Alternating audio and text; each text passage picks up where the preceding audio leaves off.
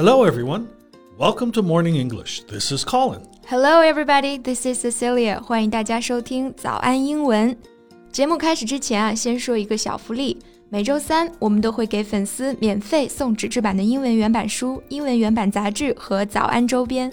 微信搜索“早安英文”，私信回复“抽奖”两个字，就可以参与我们的抽奖福利了。这些奖品都是我们老师为大家精心挑选的，非常适合学习英语的学习材料， 而且你花钱也很难买到。坚持读完一本原版书、杂志，或者用好我们的周边，你的英语水平一定会再上一个台阶的。快去公众号抽奖吧，祝大家好运！Hey Colin, look at this picture. Do you know her? Come on. How old do you think I am? of course I know her. It's Britney Spears. Ah, uh, I thought you would know. It's just you might not remember her as she looked in this picture. 我以为她在这个照片里的这个造型你应该认不出来了。 Ah, you mean with this haircut? Yeah, I remember reading the news about her shaving her head. 啊，怪不得，好像她剃平头这个事儿确实还上新闻来着。Uh, she was really popular when I was in high school.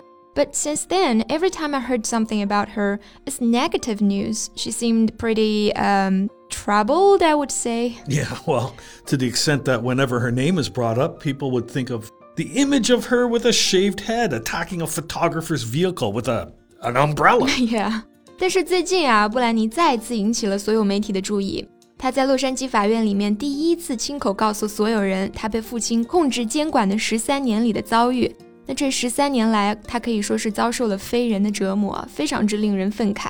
So in today's episode, we'll be talking about this incident. 嗯，我们今天的所有内容都整理成了文字版的笔记，欢迎大家到微信搜索“早安英文”，私信回复“加油”两个字来领取我们的文字版笔记。 When I first heard of Britney Spears, she was uh, the girl donning a schoolgirl uniform for a, a music video for her hit. I think it was called Baby One More Time. Ah, yeah, it was a real hit. 当时这首歌可以说是火遍了大江南北啊，都火到大洋彼岸来了。那 hit 就是形容这种唱片、电影或者说戏剧的成功。Yeah, if a CD, a film, or play is very popular and successful, you can call it a hit. So after that hit came out, she was um, quickly dubbed the Princess of Pop. the Princess of Pop. It was in 1999, right? Yeah. It was the year of uh, Backstreet Boys and Destiny's Child. Spears really brought something different with her girl next door, uh, who's unafraid to be a little wild image. girl next door who's unafraid to be a little wild. 就是有一点点狂野的邻家女孩嘛。 那感觉这个形容确实非常之精准啊。我们常常形容这种甜美又有亲和力的女孩子叫做邻家女孩。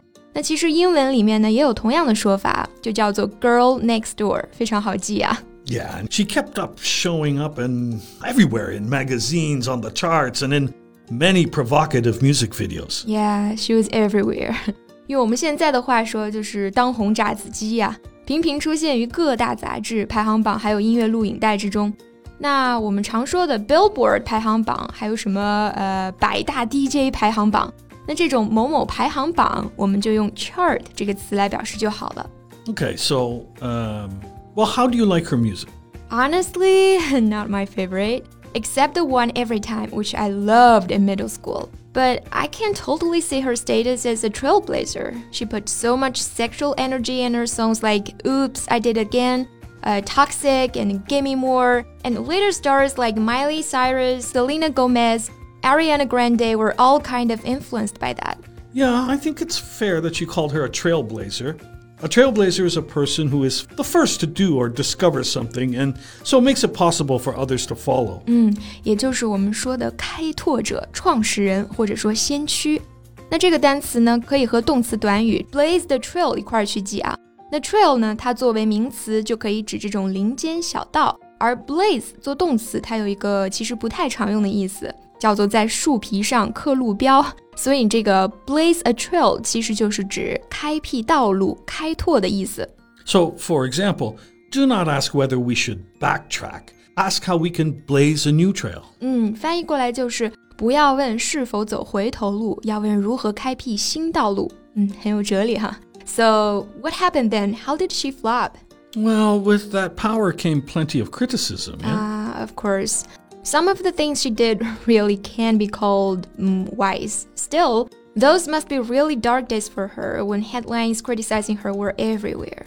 There is um, much more awareness and discussion today about the damaging effects of fame on the mental health of artists. But back then, people really didn't give it much of thought. 嗯，正因为如此啊，二零零八年呢，布兰妮的父亲就以布兰妮有精神疾病和药物滥用等问题为由， 申请了对成年子女的监护权，从此掌握了他六千万美元的资产，并且对他的人身自由进行了管控。Well, according to Spears herself, this conservatorship is doing me way more harm than good. She described her court ordered conservatorship as abuse and, you know, said she just wants her life back. 嗯，这也是他以及他的支持者们目前的诉求啊，就是撤销他父亲对他的监护权。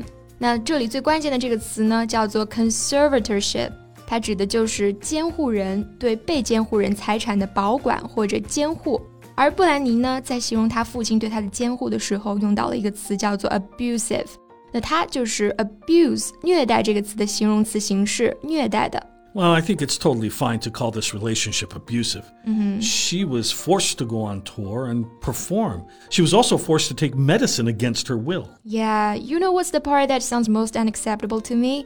Under the control of a father, she wasn't allowed to start a family with her boyfriend. She wasn't allowed to even ride in a boyfriend's car alone.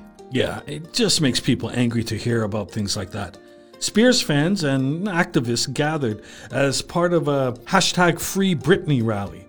Multiple other similar rallies were scheduled for today across the country and internationally in hopes of bringing an end to her conservatorship case.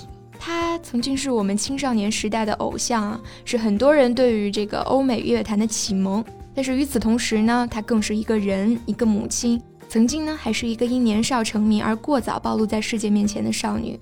Her struggles have made it possible for others to be more open about their own. You know, she deserves compassion. Right, she's earned it, and it is as much a part of her legacy as her music. 那我们见证了她的脆弱，也目睹了外界和家庭的伤害如何让她挣扎。And we're all the better for it if we take that lesson to heart. 最后再提醒大家一下，我们今天的所有内容都整理成了文字版的笔记，欢迎大家到微信搜索“早安英文”，私信回复“加油”两个字来领取我们的文字版笔记。 So thanks for listening, everyone. This is Colin. This is Cecilia. See you next time. Bye.